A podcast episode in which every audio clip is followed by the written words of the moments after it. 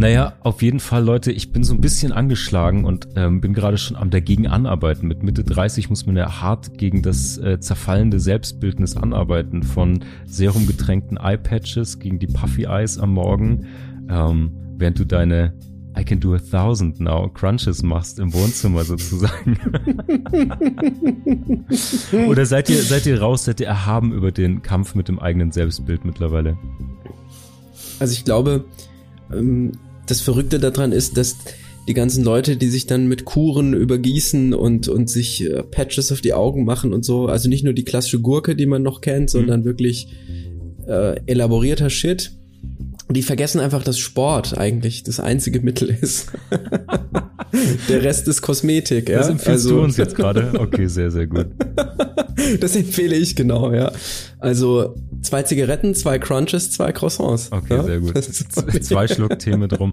Aber hey, wenn wir darüber sprechen, müssen wir eigentlich unseren Gast zu Wort kommen lassen, weil äh, während wir beide eher aus Filz bin und völlig alterlos, habe ich festgestellt. Ja, genau, genau, weil was die Kubis da hören, ist die Stimme von äh, von Sebastian, Sebastian Spitt und das ist der einzige, der hier wirklich gemeißelt ist, während wir eher so aus Butter und Filz geformt sind. Naja, naja, naja. Sagen wir mal so, äh, was ich dazu sagen kann, äh, ich würde, äh, ich kann Hirat insofern zustimmen, als dass ich sagen kann, man muss einmal im Leben exzessiv an sich gearbeitet haben und dann kann man davon, glaube ich, doch ein paar Jährchen zehren, so würde ich mhm. sagen. Also ich, äh, die Phase, in der ich fünf bis sechs Mal die Woche ins Gym gegangen bin, die ist äh, die ist hinter mir, die liegt hinter okay. mir. Aber ich ähm, bin, bin noch, äh, versuche in gewissen Maßen noch diszipliniert zu sein, sagen wir es so. Sehr gut. Damit sind wir ja. natürlich gleich in ganz spannenden Themen drin. Disziplin. Ich habe mich noch nicht selbst aufgegeben. Das ist gut, das ist gut. Die Selbstaufgabe kommt auch erst, erst in einer Stunde, wenn wir hier weitergesprochen haben. ähm, ja, Fugis, diese, diese dritte schöne Stimme, die ihr hört, die gehört unserem heutigen Gast, Journalist und Diplomkünstler Sebastian Spät. Jemand, der sich die gleiche Heimat mit Hirat und mir teilt, Karlsruhe, wo er an der ähm, Akademie der Bildenden Künste ähm, sein Kunstdiplom gemacht hat, danach auf die Deutsche Journalistenschule ja. gegangen ist und jetzt mittlerweile für viele frei geschrieben hat, Spiegel, Zeit, Bild, äh, Gruner und Jahr, Politik und Wissenschafts-, äh, Wirtschaftsressort. Du äh, warst Reporter oder bist Reporter Politik im Hauptstadtbüro für T-Online gerade. Ja, und ähm, genau. genau, und du hast selbst auch Podcasts, die du machst. Du bist ab und zu genau. im Tagesanbruch mit Florian Harms von T-Online und du hast einen fantastischen ja. Podcast über Kunst und die Welt, der nennt sich Extrem dumme Fragen. Den machst du zusammen mit Niklas Richtig. Bolle. Und wir freuen uns sehr, dass du heute hier mit uns bei Fugengold bist und ein paar Bruchstellen vergoldest. Ja, vielen Dank für die Einladung. Ich freue mich auch sehr, äh, hier zu sein. Und es ist ja, glaube ich, Marc, schon der vierte, dritte, vierte Podcast, den wir zusammen machen, oder? oder ja. ja Und nie habt sagen. ihr mich eingeladen. Nie habt ja. ihr mich eingeladen. Du darfst jetzt erst mitspielen. Ich musste mal draußen vor der Tür stehen und aufpassen. Erst, ja? du durftest, du durftest erst mitmachen, nachdem du die richtige Armbanduhr dafür hast. Fantastisch. Also, Fugis, ähm, wir starten jetzt rein. Wir reden ja diese Staffel über die Kunst des Lebens. Wir suchen uns anhand von Kunstwerken aus bildender Kunst, Popkultur, Musik, Gedichte, was auch immer uns zwischen die Kiemen kommt. Wir suchen uns Kunstwerke raus, entdecken darin, glaube ich, eine Bruchstelle, an der wir uns abarbeiten wollen. Und heute vergolden wir die zusammen mit Sebastian. Und ich glaube, wir haben gerade schon ein paar spannende Punkte gehört, wenn es um die Arbeit an sich selbst geht. Und ich würde sagen, without further ado, lasst uns doch direkt mal reinstarten. Ladies and Gentlemen, es ist hoffnungslos, aber nicht ernst. Sünden, Laster, Sinnkrisen und Verfehlungen sind das Krakelle unseres Selbstbildes. Was tun mit den Rissen, die der Alltag in unsere Wunschbiografie zieht? Dem Unerwarteten, den Fauxpas und Fehler, die wir machen. Wir vergolden die Bruchstellen des Lebens mit Kultur und Kitsch, Philosophie und Pop, Hochmut und Humor. Wo das Schmutzige und das Heilige sich küssen, finden wir das Fugengold. Habt ihr gemerkt, ich bin auch schon mit dem Stuhl näher ans Mikrofon gerückt. Oh, yes. okay, es wird ernst. Es wird ernst. Er rückt näher. Ja, Sebastian, lass uns doch lass uns doch ein bisschen an deiner Biografie entlanghangeln, denn ich finde die, das weißt du ja aus unseren anderen Gesprächen, aber viele Fugis werden dich noch nicht kennen. Ich finde es extrem spannend, deine berufliche Biografie, denn du hast angefangen, Kunst zu studieren, gerade schon erwähnt. Ja. Ähm, und ja, mich interessiert total, weil wenn man jetzt deine Kunst nicht kennt, ähm, wie würde man dein künstlerisches Schaffen beschreiben, zumindest das, was öffentlich sichtbar ist. Es gibt auf Instagram, auf YouTube gibt es viel von dir zu sehen. Ähm, du zitierst dabei einige Momente von Influencern. Das hat einen sehr körperlichen ja. Aspekt. Das haben wir ja gerade schon referiert irgendwie. Vielleicht kannst du uns und dem, dem Publikum ein bisschen erzählen, wie du zur Kunst kamst und dort auch diesen Zugang gefunden hast, der viel über kann dich ich, selbst und deinen Körper auch funktioniert hat. Ja, kann ich gern machen. Also, ähm, also vielleicht muss ich vorausschicken, dass meine künstlerische Zeit ja eigentlich so Ende 2018 endete, als ich meinen Abschluss an der Kunsthochschule in Karlsruhe gemacht habe und dann äh, diese, diese Journalistenausbildung begonnen habe. Deswegen, mhm. das liegt jetzt dann doch schon drei, gute drei Jahre hinter mir. Aber als ich Kunst gemacht habe, war ich Videokünstler und ähm, habe würde sagen, ich habe Kurzfilme ähm, gedreht, die sich dadurch ausgezeichnet haben, so dass ich ähm, Protagonist dieser Kunst, dieser Protagonist dieser Filme war, dass ich das Drehbuch und den Text dazu geschrieben habe, dass ich die Kamera gemacht habe. Also ich habe sozusagen sämtliche Rollen einer Filmproduktion übernommen und so mh, mm, Kurzfilme gedreht. Mhm. Oh. Und da habe ich dann einige von gemacht und irgendwann habe ich mir die Frage gestellt, das war so 2015, was muss denn ein Videokünstler, was sollte der im Jahr 2015 vielleicht machen und kam dann so auf, ähm, auf den Einfall, dass ich so eine YouTuber-Figur erfinde und dass ich Kunst wie, wie ein YouTuber vermittle. So.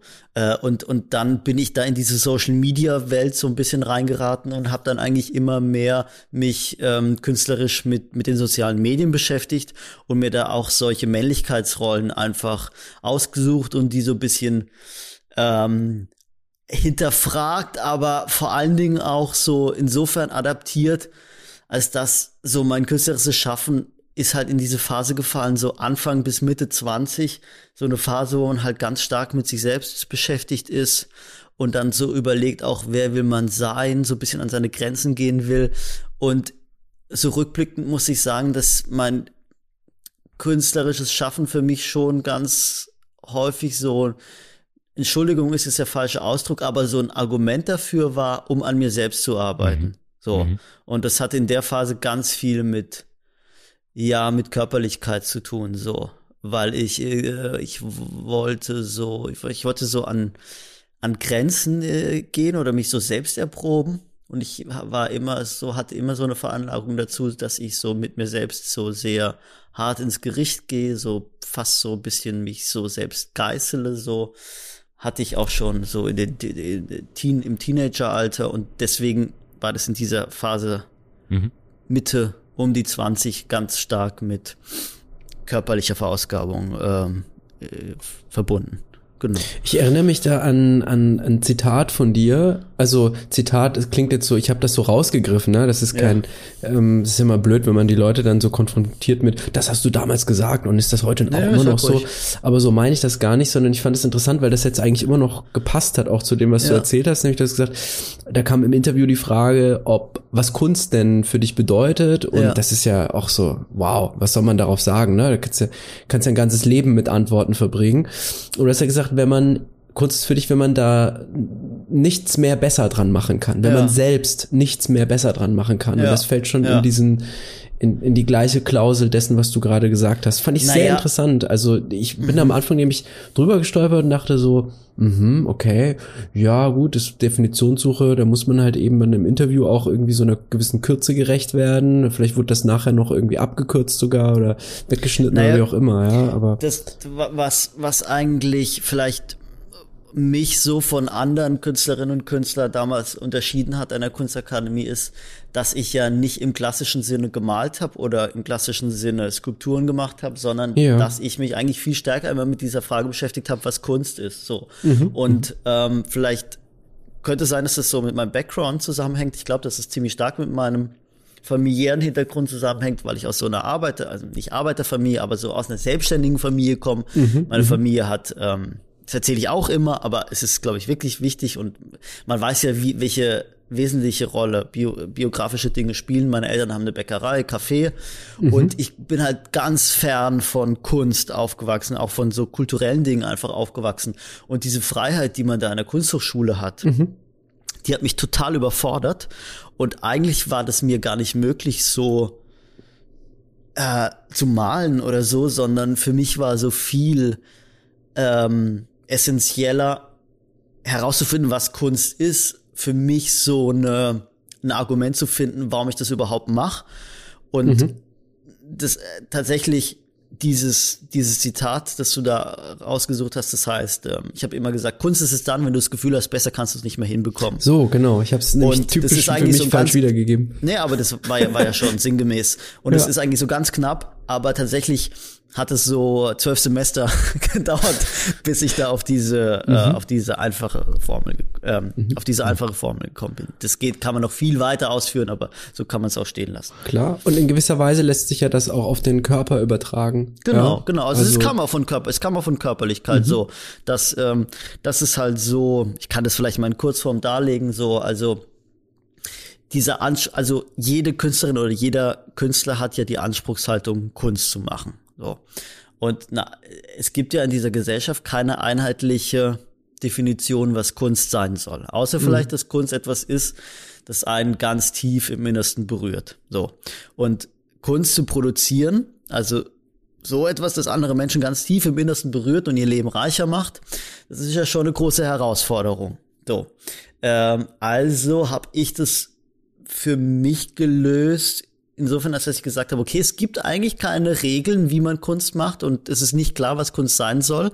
Also bleibt mir nichts anderes als zumindest die optimalen Voraussetzungen zur Entstehung von Kunst zu schaffen. Und das habe ich dann auf andere Lebensbereiche meines Lebens übertragen, in denen es klare Regeln und eindeutige Kriterien dafür gibt, was gut und schlecht ist. Beispielsweise Disziplin, beispielsweise Gesundheit, Sport mhm. hat einen wesentlichen Faktor gespielt und so ähm, ist aus diesem Kunstschaffen immer mehr so eine Art von Selbstoptimierung geworden, aber mit dem Zweck, es irgendwie hinzubekommen, eine Rechtfertigung dafür zu haben, dass ich jetzt in der Lage sein soll, Kunst zu machen.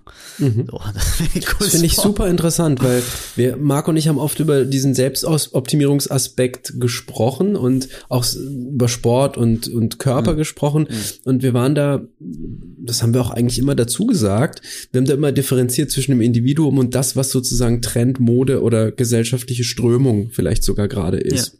Ja. Und das ist ja sozusagen schon eine gewisse Ziel- und Sinnsuche, ist etwas Teleologisches.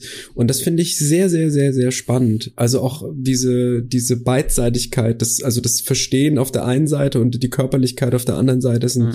sehr, sehr interessante ähm, Faktoren, ja. Ähm, ich habe eine ich hab ne Frage dazu. Und zwar, wenn du sagst, du hast das über zwölf Semester kultiviert und weiter ja. voran gebracht oder so. Gab es denn zum Ende deines Kunstschaffens so eine Art kathartischen Moment? Irgendwie ein Moment, wo du deinem eigenen Anspruch gerecht wurdest und sagst, ich habe diese Form in einem Medium, in einem Werk mal vollendet? Oder war das immer eine Suche? War das immer eine, eine Spirale? Weil das ist zumindest das, was wir erleben, wenn es um das, ja. was du Selbstoptimierung nennst im Alltag, dass das eigentlich gar nie aufhört. Nee, also erstes Mal habe ich nie nach einem Werk gesucht, also ich habe gar nicht nach der Vollendung in einem Werk gesucht, sondern Vollendung ähm, also ansatzweise Vollendung hat dann irgendwie für mich bedeutet, ziemlich leicht Kunstwerke zu produzi äh, produzieren zu können. Und wer, wer so meine, meine Arbeiten anguckt, das waren ja zum Schluss dann einfach Instagram-Posts. Und die hatten einfach, das sollte einfach lustig und leicht mhm. sein. Mhm. Und das war, also, das war ja, also das waren ja sozusagen ironische Beiträge. Ja. Aber da, was dahinter gesteckt hat, ist dann diese Theorie da, die ich euch gerade ähm, geschildert habe. Und natürlich auch einfach die, äh, also die Art und Weise, wie ich lebe und sozusagen das äh, so automatisiert drin zu haben, das war dann vielleicht so ein Zustand, mit dem ich ganz zufrieden war. Und dieser Katharsis-Moment, der kam dann, ähm, mit Ende des Studiums, also ähm, Kunststudium ist ja noch ein Diplom-Studiengang, das heißt zehn Semester und danach ähm, gibt es dann sowas wie Magister, nochmal zwei Semester, heißt allerdings nicht Magister, sondern Meisterschüler. Und deswegen geht dieses, dieses äh, Kunststudium tatsächlich zwölf Semester, sechs Jahre. Ähm, und was dann so ein irgendwie so ein Bruchmoment war am Ende des Studiums, als ich dann zum ersten Mal festgestellt habe, shit, dieses Kunststudium bedeutet ja eigentlich gar nichts. So, ich habe freie Kunst studiert, fuck, äh, was macht man damit? Ja. Weil eigentlich war mir so klar, okay, ich will gar nicht, ich will kein freischaffender Künstler so sein, weil ich ähm, bin noch nie so gut mit Einsamkeit klargekommen. Ich mach mal, also so im Atelier zu arbeiten oder so, vor mich hin zu arbeiten, das wäre für mich nicht in Frage gekommen. Auch so ein prekäres Leben, das man, glaube ich, am Anfang auf jeden Fall führen muss, bis Erfolg kommt. Das hätte ich mir auch nicht vorstellen können. Mhm.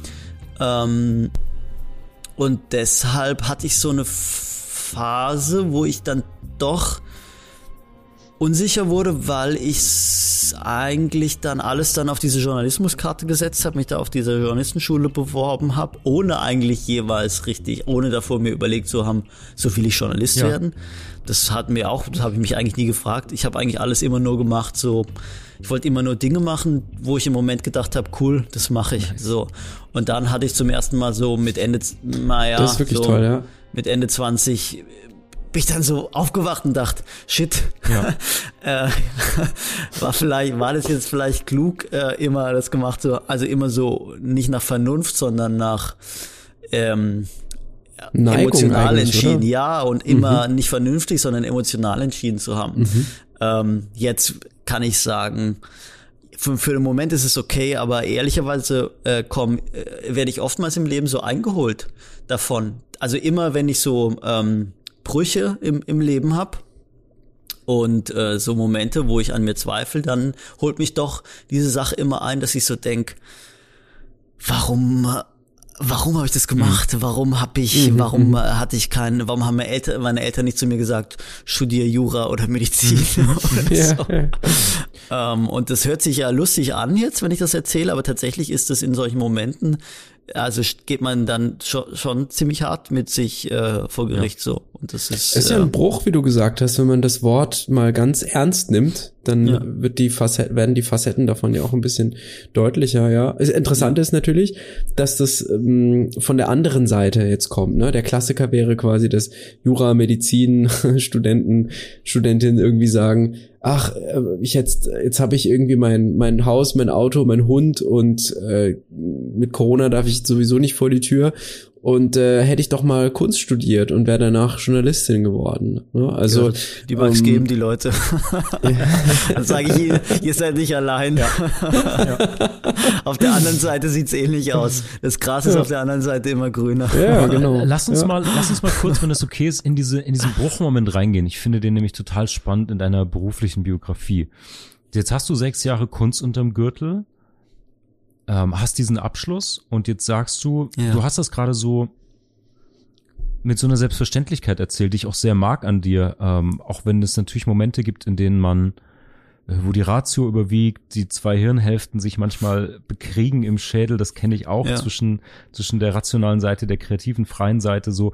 Aber jetzt hattest du nach sechs Jahren Kunststudium die Idee, Journalismus ist der neue Weg. Ähm, ich weiß, du hattest in deiner ja in deiner Laufbahn davor schon öfter Berührpunkte mit, ich sag mal, Zeitungen oder auch dem, dem Publizieren ja. von etwas. Du hast auch als Abschlussarbeit ein, ein Buch ähm, ja. verlegt, sozusagen im Eigenverlag herausgegeben. Ja. Aber mich würde ja. noch kurz dieser Moment interessieren von, okay, du bist einen Weg gegangen als Künstler, hast dich sehr mit, intensiv mit dir und so auseinandergesetzt, so, was war der, was war der Reiz, was war das Gold im, im Journalismus, warum dieser Weg? Naja, also tatsächlich, ich habe mir, also ich gehe immer total kindlich an Dinge ran und an Entscheidungen mhm. ran. Und ähm, damals, also vielleicht noch einen Schritt zurück. Warum habe ich Kunst studiert? Nicht, weil ich Künstler werden wollte, sondern ich habe mich nach dem Abitur an der Filmhochschule beworben, an der Schauspielhochschule beworben und an der Kunsthochschule beworben. Und ähm, aber tatsächlich immer nur jeweils an einer Hochschule. yes. So, also, aber auch einfach, Stil, weil ja. ich halt, also einfach jetzt mal tatsächlich, ohne dass ich, dass es eine Entschuldigung ist, ich komme halt aus Rastatt, also aus so einem, aus so einer Kleinstadt. Und äh, ich komme aus, nicht aus einem Ak- Akademikerhaushalt. Ich wusste es einfach nicht besser. Ich habe mich aber auch nicht damit auseinandergesetzt, sondern ich dachte einfach als 18-Jähriger, Filme machen ist cool, Schauspieler sein ist cool, Kunst auch irgendwie cool, aber tatsächlich war das die letzte Option. Es ist ja auch dann die hat's bei den anderen, dann hat es bei den anderen nicht geklappt. Und dann bin ich halt an die Kunsthochschule gegangen, auch nach Karlsruhe. Aber einfach nur, weil es die einzige Hochschule war, an der ich mich beworben habe. So. Äh, und, und, aber es war okay für mich, weil ich habe diese Entscheidung danach getroffen, was klingt irgendwie gut. Wisst ihr? Ich hatte so eine, so eine vage Vorstellung davon, was ein Künstler ist. Und es war einfach cool, die Vorstellung für mich, Künstler sein. Ich habe mich immer, ich war in einer Schule derjenige, der kreativ ist. Also habe ich mich immer so gefühlt wie so Künstler. Und ich dachte, okay, ich muss das irgendwie weitergehen, diesen Weg. Das war so für mich selbstverständlich. Und Journalist war genauso, dass ich dann während des Studiums angefangen habe, mich so ein bisschen dafür zu interessieren, auch irgendwie, ja, keine Ahnung. Also so mich während des Studiums angefangen, mich für Journalismus zu interessieren, insofern, dass ich halt einfach viel, viel so, ja, ich habe halt das irgendwie schätzen gelernt, so die Zeit zu lesen, den Spiegel zu lesen. Das hat mich einfach interessiert und dann habe ich mich da so reinversetzt in diese Vorstellung, Journalist sein. Das, das war irgendwie cool. Das hat, das hat sich die Vorstellung, Journalist zu sein, war einfach cool. Und dann habe ich das auch nur nach dieser Vorstellung Ich ausgesucht. würde das, ich würd das nur streichen. Ich weiß, was du Absolut. damit meinst, aber ich finde trotz, trotzdem, äh, auch wenn das für für den 18-jährigen Sepp, wie du es gerade beschrieben hast, ähm, eine, eine, wie soll ich sagen, eine sehr emotionale Entscheidung gewesen ist, wie du gesagt hast, finde ich das trotzdem ganz schön krass, tatsächlich. Also viele hätten ja gerade nicht auf ihr Bauchgefühl gehört, hätten stark die Vernunft sozusagen bemüht und gesagt, okay, nee, das ist vielleicht doch dann, da verdient man nichts und es ist sicher und dann ne, lebt ja vieles davon auch, dass man das den anderen dann sagt, was machst du jetzt, wo Ja. bewirbst du dich da, da, da? Und dann sagen die, naja, was, echt? Nein, mach lieber VWL oder Jura, ja. Damit wirst aber du das reich war so und, eine, und das gesund, war so, ja, also. ganz ehrlich, das habe diese, deswegen, ich kann da, das ist auch, ich kann damit jetzt auch nicht das toll darstellen, weil diese Abwägung gab's nicht. Hm. Mhm. Wisst ihr so, das hat auch damit zu tun, dass ich, also ich habe halt als Kind auch finanzielle, ich hat, hat finanzielle Sorgen nicht mitbekommen. Meine Eltern sind selbstständig, das läuft gut. Ja. Das habe ich einfach nicht mitbekommen. Ich, das gab für mich die Vorstellung davon, dass man mal kein Geld haben könnte. Das, Ja. das war einfach nicht in meinem Bewusstsein. So. Es gab aber auch niemand, ich wusste auch nicht, was VWL ist. Also ich wusste das übrigens so, auch nicht. hä? also das ist halt so, das ist halt, ich weiß nicht, aus heutiger Sicht ist für mich das auch unbegreiflich, wie das so sein kann.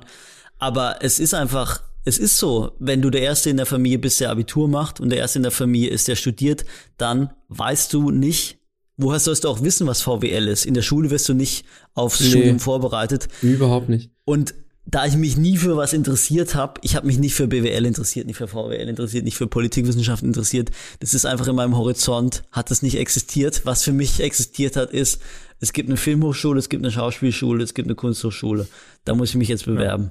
Was anderes hat mich einfach nicht interessiert. Ja. Ich hatte aber auch niemand, der zu mir gesagt hat, das ist schlecht, mach das nicht. Es haben alle immer gesagt, cool, mach das.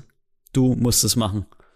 Äh, Toll, Dann toll. übrigens Ich aber, aber Kudos ja. an dein Umfeld. Ich finde das sehr, ähm, ich finde das aber auch total schön, jemanden dann zu bekräftigen daran, weil das die übliche Geschichte Ja. mit diesem Setup wäre eigentlich genau das Gegenteil zu raten. Nee, nee, Junge, mach mal was Vernünftiges. Also auch schön, dass du, dass du das so hattest. Aber Ja. Jetzt lass uns, bevor wir vielleicht zu, zu den Werken kommen, die wir irgendwie mitgebracht haben, mich würde noch ein bisschen interessieren, weil du hast die Kunst ja nicht ganz losgelassen. Mich würde eher interessieren, jetzt Ja. heute bist du, bist du Journalist, nachdem du an der Journalistenschule Ja. warst und ähm, bist auch eher in Politik und Wirtschaft. Wie hat sich denn die Rolle, die Kunst in deinem Leben spielt, jetzt abgesehen von dem Podcast, den du machst, der übrigens sehr, sehr toll ist, der mir viel Spaß macht zu hören immer. Vielen Dank, vielen Dank. Unbedingt. Und wirklich ein wundervoller Titel, ja. Also Extrem ich überragender wünschte, Podcast über ich Kunst und die wünschte, Welt. Ich wünschte, ich hätte den erfunden. Ja. ja, aber wisst ihr, wie dieser Titel entstanden ist? Die, also die Credits dafür gehören nicht mir. Man muss sagen, dieser Podcast ist entstanden während der Clubhouse-Zeit, also so letzte, also genau Woche, vor einem Jahr, genau. Dieser einen Woche Clubhouse. Genau vor einem Jahr. Also letzte Woche vor einem Jahr haben wir die erste Folge Extrem dumme Fragen, produziert allerdings über Clubhouse. Und dieser Titel Extrem dumme Frage ist so entstanden, dass mein Kollege, mit dem ich diesen Podcast noch heute mache, und ich gesagt haben, wir interviewen einen Gast über Clubhouse und Niklas hat einfach mal so quasi innerhalb von Sekunden so geschrieben, ja, nennen wir das Ding einfach extrem dumme Fragen an XYZ. Und bis heute nice. haben wir dieses extrem dumme Fragen beibehalten und dann ist eben daraus ist der Untertitel der Podcast über Kunst und die Welt noch ähm, mhm. mhm. dazu gekommen so und ähm, ja das Schöne ist ja, dass dieser Podcast äh, die, die Clubhouse-Zeit überlebt hat. Halleluja. So. Wie ja. Eines, bless, eines ja. von, von drei Sachen, glaube ich, die schön als schönes ja. Ergebnis von Clubhouse zurückblieben, ja. Aber hey, ich wollte eigentlich darauf hinaus, mich würde total interessieren, abgesehen von eben genau diesem Podcast, welche Rolle Kunst in deinem Leben heute noch spielt. Also ich empfinde mich in erster Linie als Künstler. Mhm. Super spannend. ähm, weil, ja, weil, also erstmal glaube ich, dass es halt so paar Dinge gibt, die bist du wirklich so. Ich weiß nicht, wie das mit anderen Berufen ist, aber Künstler ist ja kein Beruf im klassischen Sinne, aber jeder hat ja so eine Rolle. Und wenn man mich fragt, wie ich mich definiere, dann würde ich schon sagen, irgendwie Künstler. So. Äh, oder das ist auch, ich fühle mich als Künstler. Und dieses jetzt Journalist sein, das ist halt mein Beruf. Mhm. So. Und das ist aber auch was, wo ich mir ziemlich sicher bin, dass ich das nicht bis an mein Lebensende mache. Ähm, ja, und alles, was ich mache, mache ich, glaube ich, als Künstler so. Also wenn ich ja. als Journalist arbeite, mache ich das natürlich auch als jemand, der eigentlich so halt Kunst gemacht hat. Ja. Ja. Und wenn man, wenn man halt diese, also ich meine, sechs Jahre, das ist halt so, das ist die längste Zeit meines Lebens, in der ich wirklich so eine Sache verfolgt habe. Und ähm, ja, ich glaube, so schnell geht das nicht aus einem raus. So. Ich finde ja. das total schön und super interessant, was du sagst mit der Rolle dass du sagst, es gibt eine Rolle, mit der du dich identifizierst. Das war etwas, über das wir sprachen in der allerersten Episode von diesem Podcast Fugengold. Da hatten wir so ein bisschen Goffman, ja. Genau, äh, äh mhm. Urban Goffman, ähm, die Bühne des Lebens, die Masken, die wir tragen, die Rollen, die wir spielen, sozusagen genommen. Und ich empfinde es, ich weiß nicht, wie es dir geht, Sebastian, ich empfinde es als großes Privileg, wenn jemand eine Rolle findet, mit der man sich so weit identifizieren kann, dass du sagst, ich kann ja. die akzeptieren. Auch wenn du jetzt sagst, ich bin Künstler, gerade arbeite ich als Journalist. Also das ist ja eine, ich empfinde Gibt das. einem ja Selbstbewusstsein. Ja, und das ist ja total mhm. heilsam auch, weil du sagst, hey, ich, ich ja. bin das, ich kann das akzeptieren, das ist auch in Ordnung, wenn ich irgendwie eine Mathe-Niete bin. Das war für mich immer total, total wichtig, weil ich ja ähnlich wie du ähm, auch irgendwie ja. kreativ veranlagt war und dieses äh, Schulsystem an einer naturwissenschaftlich geprägten Schule durchgeprügelt wurde, so zum Glück, aber auch man sich dann so ein bisschen fremd fühlt oder diese Rolle finden und akzeptieren muss mit all den Schwächen, die sie natürlich auch bringt. Ähm, und deswegen finde Was ist denn eure Rolle? Wenn ich, wenn ich dazwischen fragen darf. Das interessiert mich mhm. nämlich auch sehr.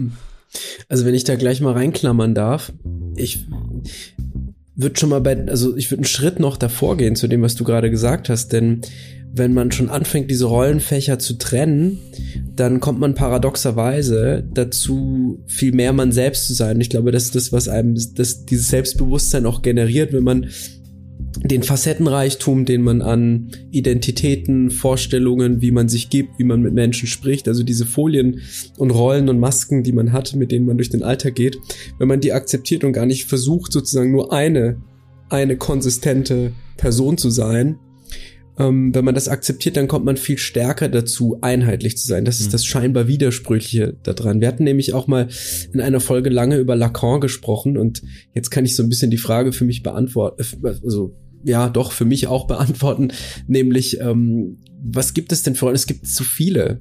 Es gibt schon im, in meiner beruflichen Rolle, ich bin ja Lehrer, gibt es schon ganz viele für jede Klasse ist die, ist die marginal anders. Manchmal stärker unterschieden, manchmal weniger stark, manchmal gleichen sich meine Rollentypen in diesen Klassen. Es ist Fachunterschieden. Unter, unterrichte ich Geschichte, bin ich marginal anders, als wenn ich Deutsch unterrichte. Rede ich mit Kollegin X oder Kollege A, dann äh, ist das wiederum anders. Gehe ich dann zu meinen Eltern zum Essen, ist es wieder eine andere Rolle und so weiter und so weiter.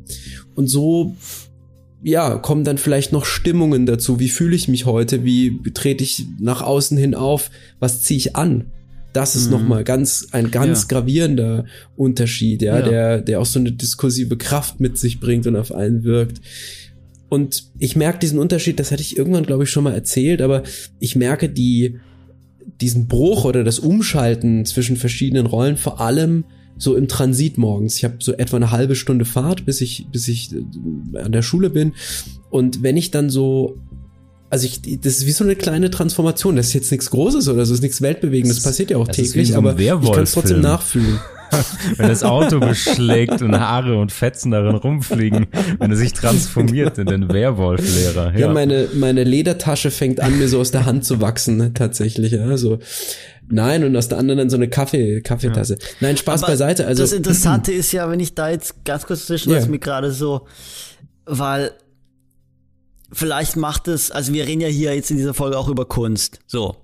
Und ich glaube, dass dieses Beispiel wäre auch Musikerin, Musiker oder vielleicht auch Schauspielerin, Schauspieler, dass, dass sowas mehr Identifikationspotenzial so birgt, als zum Beispiel zu sagen, ich bin BWLer mhm. oder mhm. vielleicht auch Lehrer, ich weiß es nicht. Ja, das ja, ist so, absolut. weil ich ja. so, ich, weißt du so, ich, ich merke das total, wie du, wie du ganz anders über Rollen sprichst als, als ich. Ich, ich glaube, für mich ist es so, äh, wahrscheinlich werde ich, mh, wahrscheinlich reicht mir das jetzt einfach so für mein, diese, diese Künstlerrolle ist für mich so ein komisches Ideal immer noch, das mir vielleicht wahrscheinlich für mein Lebens bis zum Lebensende reicht, so sagen zu können, okay, ich habe das mal gemacht.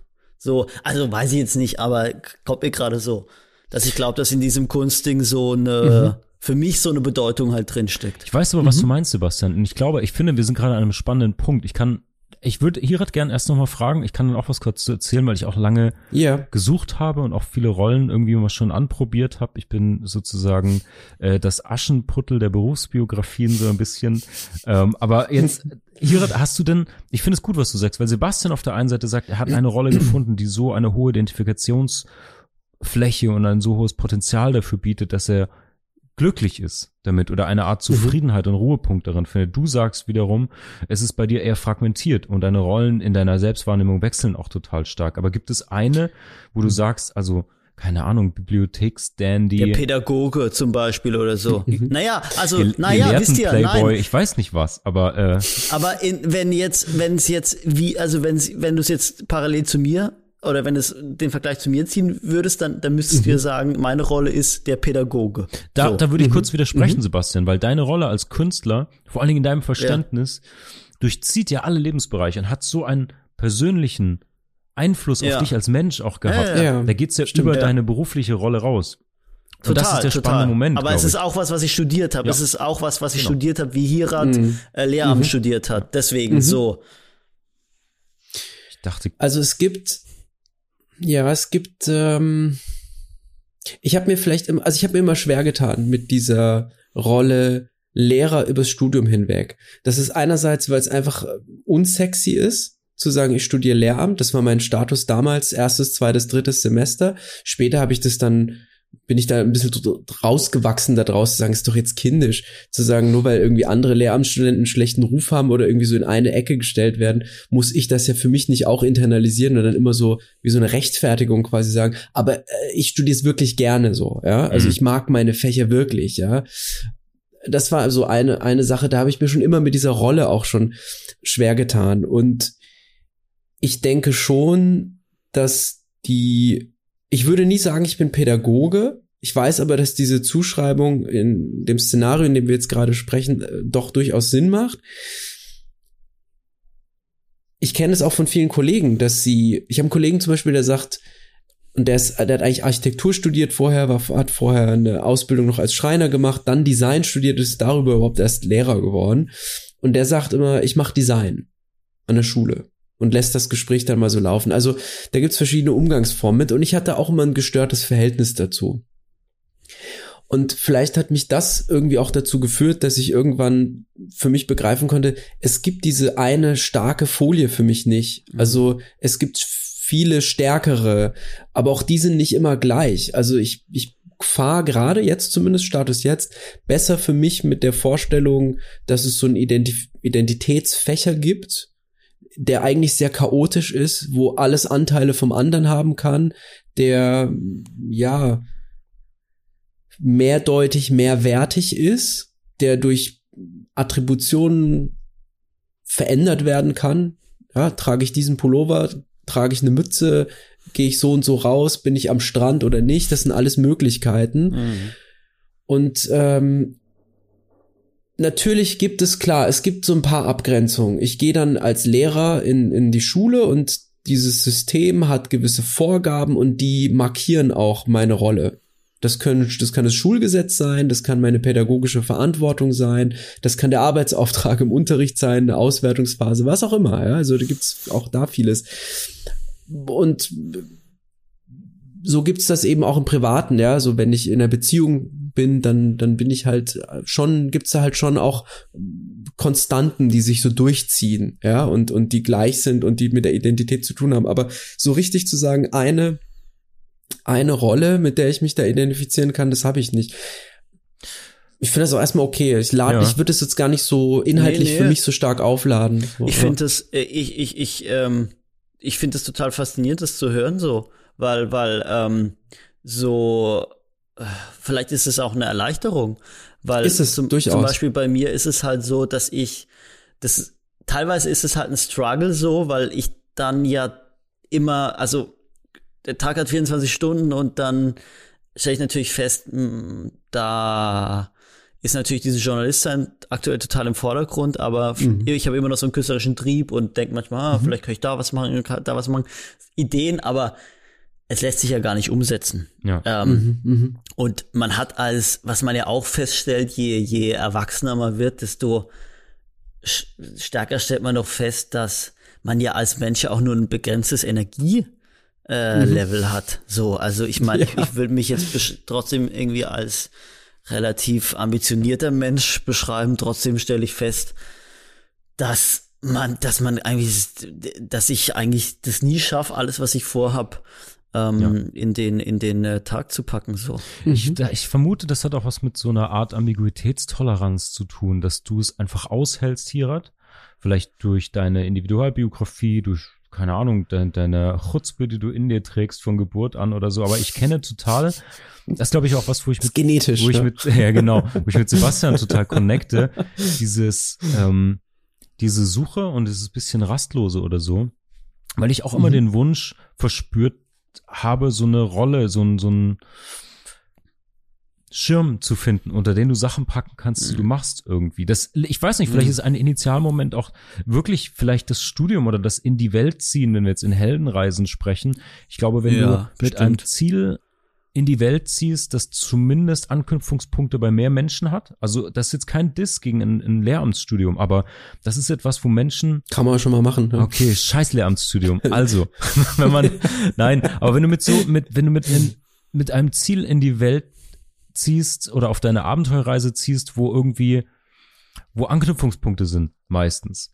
Anders als ich werde Künstler oder ich mache irgendwas mit Medien, wo sich Großmutter immer sorgt und dir mit Mitte 20 dann noch ein Zwanni zusteckt. So, keine Ahnung, was du machst, Junge. Hauptsache, es geht dir gut, so, weißt du? Ich glaube, dass, ich weiß nicht, ob das auch so Momente sind, die zumindest bei mir auch immer wieder dafür gesorgt haben, so, auch so einen Wunsch zu haben, zumindest eine Klammer zu finden. So, also der lässt auch nach, der Wunsch, und ähm, es wird, um in diesem Bildnis zu sprechen, vielleicht wird es nicht äh, James Joyce Ulysses, sondern eine Kurzgeschichtensammlung, diese Biografie. Aber das ist dann fein, so, ne? Und nicht, ähm, es muss jetzt nicht diese Monographie werden oder so. Aber ich finde diese Suche irgendwie total spannend und auch anschlussfähig, ja. Ja, ich weiß auch nicht, was daraus noch wird. Also, ähm, das ist, wie gesagt, das ist eine, ein Modell, sage ich jetzt einfach mal, weil ich keinen besseren Begriff dafür habe, das gerade für mich gut funktioniert und auch so in der Rückschau mit, im Abgleich mit den Dingen, die ich ausprobiert habe oder mit denen ich mich identifizieren konnte, tatsächlich, wie du gesagt hast, Sebastian, eine, eine Befreiung ist. Mhm. Aber ob das so bleibt, ich weiß nicht. Manchmal, also auch das hast du vorhin gesagt, wir werden älter, nicht nur körperlich, sondern auch auch in unseren Ansichten und und äh, ich merke, dass ich schon zunehmend konservative Züge, nicht im politischen ja, ja. Sinne, sondern ja, so, dass man sich selbst zu Traditionen gebaut hat, mhm. ganz un ja, nicht unbewusst, aber so, ohne das als Ziel gehabt zu haben und dann daran festhält. Und äh, auch manchmal so ein bisschen dieses, früher war das besser Thema, äh, so aufkommt. Okay. Und da gibt's dann auch Anteile in mir, die sagen, hör auf mit der Scheiße, ja, äh, das geht gar nicht. Aber es ist trotzdem so, dass es, ja, ich fahre da gerade ganz gut mit, Ja. ich weiß nicht. Also Lacan hat mich da so ein bisschen befreit. Fantastisch. Fantastisch. Aber Leute, wir wollen, wir wollen müssen noch mal kurz, ich will uns kurz zurückführen an die Wurzel dieser Staffel, die Kunst des Lebens, weil ähm, Sebastian hat als Künstler und auch jemand, der sich regelmäßig mit Kunst auseinandersetzt, uns diesmal auch ein Stückchen Kunst im weitesten Sinne mitgebracht. Stimmt das, Sebastian? Ja, das stimmt, weil du hast mir ähm, im Vorgespräch gesagt, dass ich idealerweise ein Kunstwerk mitbringe, ohne dass ich jetzt Ja. äh, gefragt habe, warum ich das machen Ja. soll. Ähm, deswegen habe ich jetzt auch einfach nur nach, ähm, wie soll ich das sagen, ähm, nach persönlicher ähm, Präferenz äh, ausgewählt. Und das Kunstwerk, das ich mitgebracht habe, ist ein äh, filmisches Kunstwerk.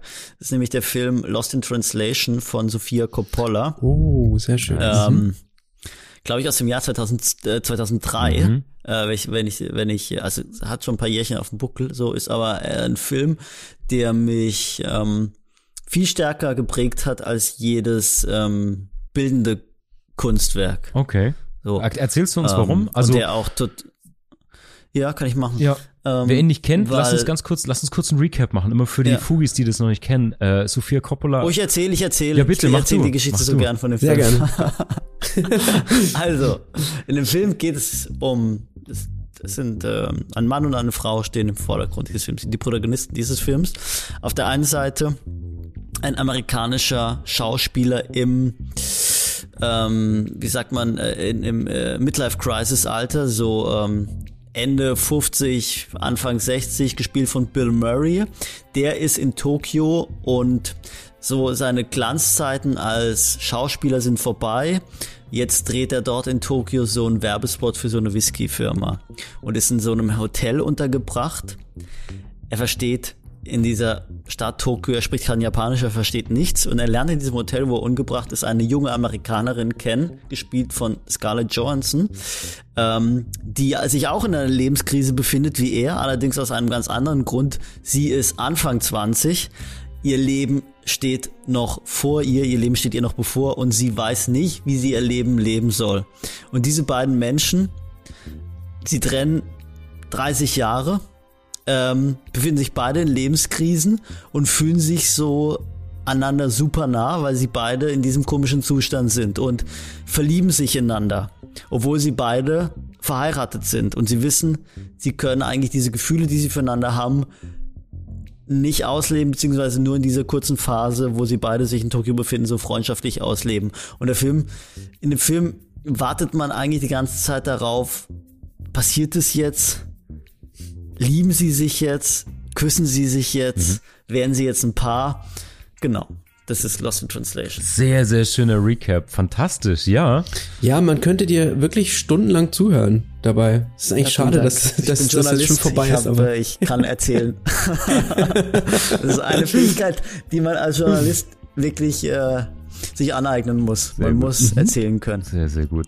Ja. Ja, ich erinnere mich, ich Genau. habe diesen Film vor Jahren das erste Mal gesehen und er hat mich auch, ähm, auch beeindruckt oder nachhaltig beeindruckt. Ich habe auch noch diese, diese Bilder vor Augen, weil ich natürlich schockverliebt bin äh, von ab der ersten Szene in Bill Murray. Und ähm, Ach, in Bill Murray, ja? ja, ich liebe Bill Murray. Scarlett Johansson ich war auch gut auch. natürlich, aber äh, Bill Ja. Murray ist wer ist fantastisch. denn das nochmal?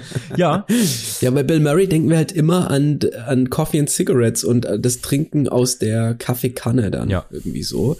Und das ist aber das, das reicht ja bei weitem nicht, ja. Das ist ja nur so ein, ein Blitzmoment, Ja. ein Blitzlicht. Aber ich glaube, jeder, jeder, also ich glaube, Bill Murray ist so ein Schauspieler, wo jeder so ein ganz stark einen Film hat. Also Bill Murray hat ja in wirklich so vielen ähm, ikonischen Filmen mitgespielt. Ja, das stimmt. Und ich glaube, jeder hat so seinen eigenen Bill Murray. So bei mir ist Bill Murray wirklich ganz stark mit Lost in Translation verknüpft. So, aber es gibt natürlich auch den täglich grüßt das Murmeltier Bill Murray, den Ghostbusters Bill Murray, den Wes Anderson Bill Murray, den keine Ahnung, diesen Spion, diesen lustigen Stimmt, Spionfilm und Ghostbusters so. spielt er ja auch. Also, Ja, ja, ja, ja, krass. Ja, ja, ja, ja. Ja, Broken Flowers, also stimmt. Ja. Stimmt. Ja. Das ist auch nochmal ein großer Klassiker. Oh Mann, ja, Mensch, da krieg ich richtig Lust. Und das Problem ist aber, Sebastian, äh, die Fugis wissen das, ich bin ja ein, ein eingefleischter Japan-Fan. Fan ist immer so ein schreckliches Wort, aber ich sag's jetzt einfach, weil mir auch da nie was Besseres einfällt. Aber ich war nur zweimal in Japan bisher Ja. und das letzte Mal 2019 für drei Wochen. Und seitdem will ich eigentlich die ganze Zeit wieder zurück und es ist jetzt das zweite Mal, dass ich das quasi stornieren musste, Corona-bedingt. Ah, hm. Und ähm, eine dieser zwei Reisen sollte auch alleine für drei Wochen stattfinden. Und ähm, deswegen kann ich mir diesen Film jetzt nicht angucken, weil ich immer noch so Berührungsängste mit dem Thema Japan habe, weil das so viel in mir triggert und wachrüttelt. Also die, das weckt dann so eine unbändige Lust, da hinkommen zu wollen, dass ich das nicht befrieden kann. Ich kann diese, die Fotos, die ich da gemacht habe, schon gar nicht angucken. Ja, aber nichtsdestotrotz, lass uns drüber sprechen. Dass, ähm, ich erinnere mich an die, die treffen sich, glaube ich, häufig in diesem, in diesem Hotel Hallenbad. Ich, ich, es ist echt eine Weile her, dass ich den Film gesehen An der habe, Bar aber vor allen Dingen. Ne, an der Bar, ja. Sie, also sie lernen sich an der Bar kennen, so. Glaub, nee, ich weiß gar nicht, ob Mhm. sie sich an, sie- also es ist, das erste Mal begegnen sie sich, glaube ich, im Fahrstuhl. Ich glaube, in der Bar ko- kommen sie miteinander ins Gespräch. Sie sind mal im, im, im, im Spa zusammen. Sie sind im Mhm. Restaurant zusammen. Aber der schönste Moment dieses Films ist für mich, und deswegen hat dieser Film mich, glaube ich, damals so überwältigt. Es gibt da so eine Szene, in der sie so nachts, so eine Nacht in Tokio einfach diese Stadt erleben. Äh, so Spielehallen und irgendwie so eine Bar und so eine Party und diese Nacht endet mit so einer Karaoke-Szene, äh, wo, wo Bill Murray ähm, von Roxy Music More Than This singt. Und dann ist das Lied vorbei und die gehen raus aus. Japan hat ja so lustige Karaoke-Kammern und so. Dann gehen die aus dieser Karaoke-Kammer raus. So ein Flur mit so einer Zebra-Tapete. Äh, Scarlett Johansson hat ähm, so eine äh, pinke Perücke auf. Bill Murray hat in dieser Nacht ein T-Shirt an, das er verkehrt herumträgt. Also sozusagen die Innenseite nach außen, weil es ein Muster hat, das ihm nicht gefallen hat.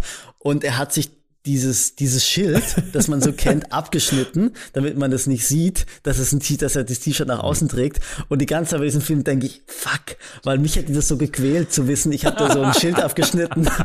so. Und aber was ich so, was ich so faszinierend fand, ist einfach so, wie die diese Nacht so miteinander erlebt Ja. haben. Und ich habe immer gedacht, so ne, so einen Tag möchte ich auch mal erleben. So wie die da durch Tokio einfach sie so treiben lassen. Das ist mein Wunsch. So. Ähm, genau. Deswegen habe ich, glaube ich, Mega dieser schön. Film so Mega schön. Ich finde, maßgeblich. ähm, ich finde auch, dass dieser Film, ich habe den sehr relativ jung auch gesehen, der hat ja schon ein paar Jährchen auf dem, auf dem Buckel, ich weiß nicht genau, von wann er ist, ähm, aber das hat so eine, das, ich finde diesen Film, der ist so urromantisch, also der ist so ein bisschen total. offbeat natürlich inszeniert, ähm, es ja irgendwie auch eher Richtung Independent Arthouse Movie geht, ja. so, so ist immer noch Pop, aber schon eher Independent und ich ja, finde aber ihr so, zweiter Film ist, glaube ich. ja, und dadurch, dass er halt nicht physisch wird in dieser Romantik, ist es so für mich, das hat alles so traumartige Sequenzen. Auch ich erinnere mich noch an eine meiner Lieblingsszenen, als mit meiner Werbervergangenheit ist dieser Moment, wo Bill Murray in Tokio als Schauspieler dann diese Whisky-Werbung machen muss und er diese ganzen Codes, diese Referenzsysteme nicht versteht und er muss immer wieder diesen Whisky trinken und so eine ganz äh, für uns westlichen Augen scheinbar völlig nicht nachvollziehbare gestellte Pose machen und irgendwas sagen, was keiner versteht. Und Ja.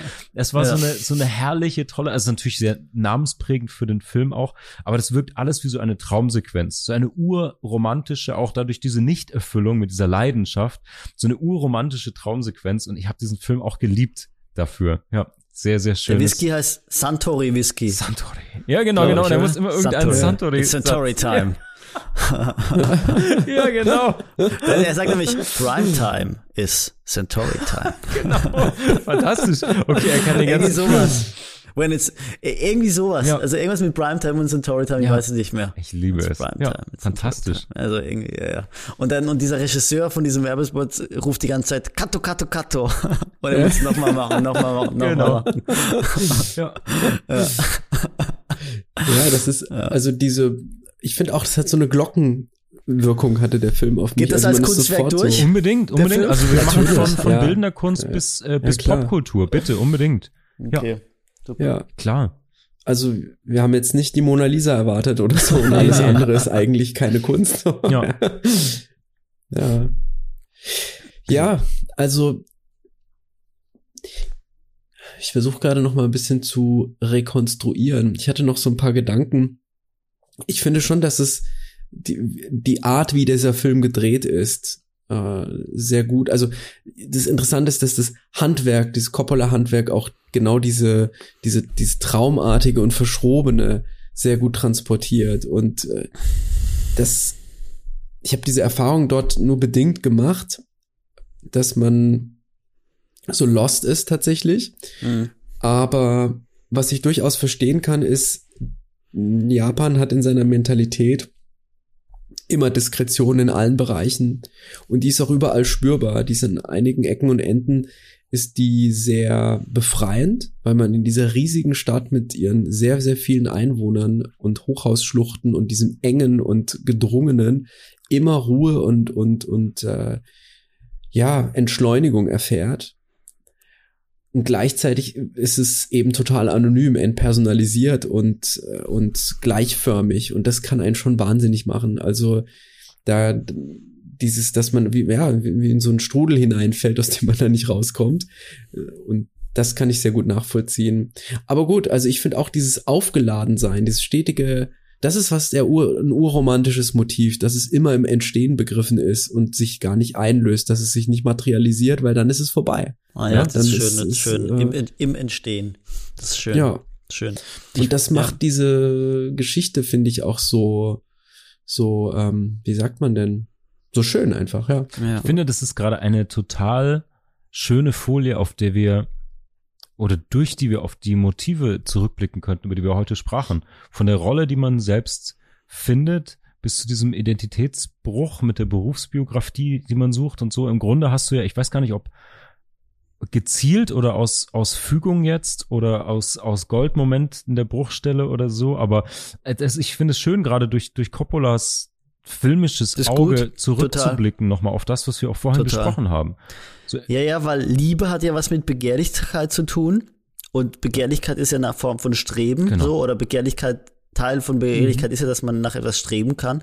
Und ich glaube, das ist für mich so total wichtig bei so Rollen mhm. auswählen oder auch so bei so Zielen, die man, die man hat, dass es so Dinge sind, nach denen man wirklich permanent streben kann und dass es so was Unerfülltes bleibt, so mhm. Künstler mhm. sein, das ist so was Unerfülltes, kann man, das ist nicht nie abgeschlossen, auch so dieses Journalisting, das ist für mich nichts abgeschlossen. Ich, ich, ich suche immer so nach Dingen, wo ich so, an die ich so glauben kann, an die, mit, mit denen ich mich so eins zu eins identifizieren kann und so mich den Dingen hingeben kann und, und das hat so, naja, ich meine, das ist halt sowas wie, wir leben halt in einem Zeitalter, in der, in der äh, Glaube im klassischen Sinne oder Religion im klassischen Sinne kein, keine so große Bedeutung ja. für die meisten Menschen mehr haben. Und ich bin zum Beispiel ja. äh, gar kein gläubiger Mensch ja. und das ist halt so ein Überbau, den ich für mein mhm. Leben brauche, wie jeder andere auch irgendeinen Überbau braucht. Ja. Das ist ein sehr wichtiger Punkt. Was ja. nicht nur durch Konsumkultur ersetzt, ist das eine, ja. äh, ist das schon einen Schritt weiter. Ich glaube, weil du das gerade gesagt hast, Sebastian, oder manchmal ist das so in meinem Kopf, dass das eines der prägenden Paradigmen sein wird, über die man sprechen wird, vielleicht in 200, 300 Jahren über unsere Zeit, nämlich, dass es das erste Mal nach sehr, sehr vielen Jahren, nach sehr vielen tausend Jahren der Fall ist, dass man keine Religion in Klasse, im klassischen Sinne hat, die den Takt und den Rhythmus ja. und die, die gesellschaftlichen Bedingungen vorgibt, ja, sondern dass ja. die selbst gemacht werden. Das Total. hat ja die französische Revolution schon nicht so richtig geschafft, tatsächlich, obwohl die ja so ein richtiger Befreiungsschlag das hat dann Facebook aber ja, in gewissem Sinne ist das gar nicht so falsch, Marc, finde ich. Ja, also und das ist schon krass, wenn man naja, sich das mal überlegt. Aber das ja? ist ja noch ein weiterer interessanterer Punkt. Also stellt euch mal vor, also wir haben ja schon bevor es Facebook gab, in diesem in dieser Zeit gelebt, in mhm. der wir selbst bestimmen konnten, an was wir glauben. Was Richtig, wäre ja. denn passiert, wenn dieses Unheil Facebook nicht über uns gekommen wäre? In was mhm. für einer Welt würden wir leben? Wären wir dann mhm. wirklich alle frei? So, oder also frei, also in, im idealistischen Sinne frei so. Ähm, weil ich meine, ich bin ja auch ein Opfer der sozialen Medien so und es ist halt so eine Zeitfressmaschine. Und im Grunde genommen sind wir ja, viele von uns sind ja nicht frei, sondern abhängig so. ähm, ähm, und man kann dem ja, also zumindest als Medienschaffender kann man dem ja total schwer entkommen. Und wenn man jetzt irgendwie, ich bin ja auch so, ich bin so veranlagert, dass ich so ganz stark Aufmerksamkeit und, und Bestätigung brauche und dann kann ich dem um, umso mehr nicht entkommen. Ähm, und das ist echt eine interessante Frage. Also in was für einer Welt würden, würden wir leben, wenn, wenn wir alle Vorzüge des Jahres 2022 hätten, ohne dass die sozialen Medien existieren mhm. würden? Das ist wirklich äh, elementar tatsächlich. Mhm. Also wir würden nicht miteinander die, sprechen, glaube ich. Auf keinen Fall. Nee, wahrscheinlich Fall. nicht, nee. Ja. Also nee, nee, nee, stimmt. Richtig. Wir, also wir hätten wahrscheinlich, wir hätten auch keinen Podcast in dem Sinne, Marc und ich, aber wir hätten Marc und ich dich dann irgendwo gesehen, auf der Bühne bei einem Interview oder mhm. irgendwie in, einem Artikel in der, in der Zeitung und dann hätten wir gesagt, oh krass, stell mal vor, ne? Das glaube ich nicht, mit dem glaub reden. ich nicht, glaube ich nicht, glaube ich nicht. Ja, oder irgendwas in der Art vielleicht. Ja. Also das wäre schon was ganz anderes. Ja, ist auch die Frage, wie Kunst, also wie, was das Verständnis von Kunst und Künstler angeht. Da ist Social Media ja ein, ein, ein wie, so ein, wie so ein Sprengstoff in alle Richtungen. Man weiß gar nicht, was es eigentlich mit diesem Begriff gemacht hat. Fällt mir sehr schwer. Und ich denke auch, dass ein Stück weit, jetzt, jetzt werde ich sehr wackelig mit meiner Argumentation, aber das sind so ein bisschen mein, meine Gedanken manchmal. Ich habe so das Gefühl, diese ganzen dieses Kategorisierungsbedürfnis, was auch in diesem, in diesem Social Media Thema drin ist, egal ob es Reichsbürgerinnen oder, mhm. oder eben äh, ganz an der anderen Ecke irgendwie Werbeinfluencer für irgendwas ist.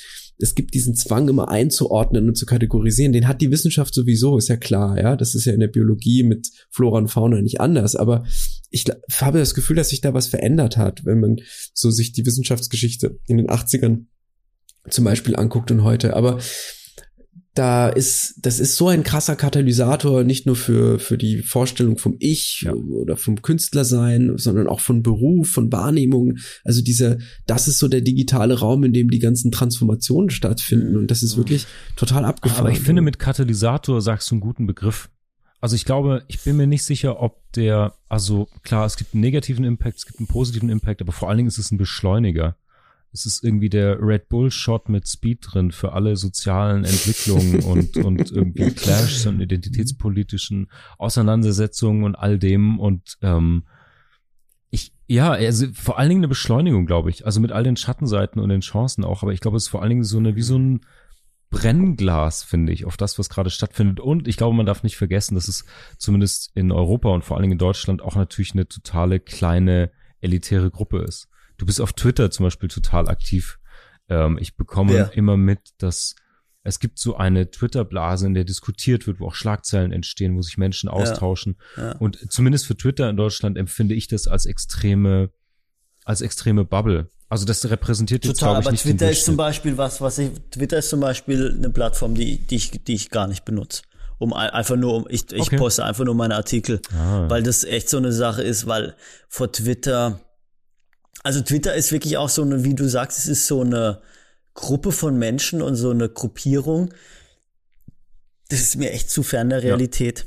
Ja. Hm. Der, der Fachbegriff, und es ist auch der Fachbegriff so, wäre Circle Jerk, aber ja. Ja, und es ist auch so, also erstmal muss man ja sagen, dass ich das wirklich ablehne, so eine Plattform, die wirklich, wo du nur gucken kannst über negative Emotionen und so ist der Algorithmus ja, ja. also über Aufregung ja. so.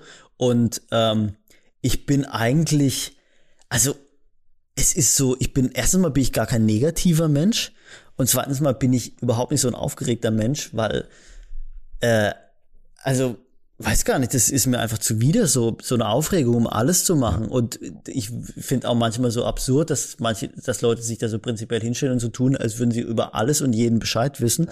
Und es ist auch so eine Sache, die man ja als normal tickender Mensch dann macht man das ja nicht oder man gibt doch nicht zu allem seinen Senf dazu. Ja. Das ist ja auch so eine merkwürdige Entwicklung. Ich meine, stell dir mal noch vor, vor 30 Jahren, wenn da irgendwie hätten Leute miteinander diskutiert, auf einmal kommt einer und, und gibt seinen Senf dazu und sagt, er weiß es besser, dann hätte man ja gesagt, so vor 30 Jahren, So am Stammtisch oder so Ja. hätten so Leute diskutiert. Auf einmal kommt so einer und irgendwie tut so, als wüsste er alles besser und hätte alles mitbekommen, hätte man ja gesagt, hä, wer bist du und was willst du auf einmal so? Ja, und heute ja, ist es so irgendwie Ja.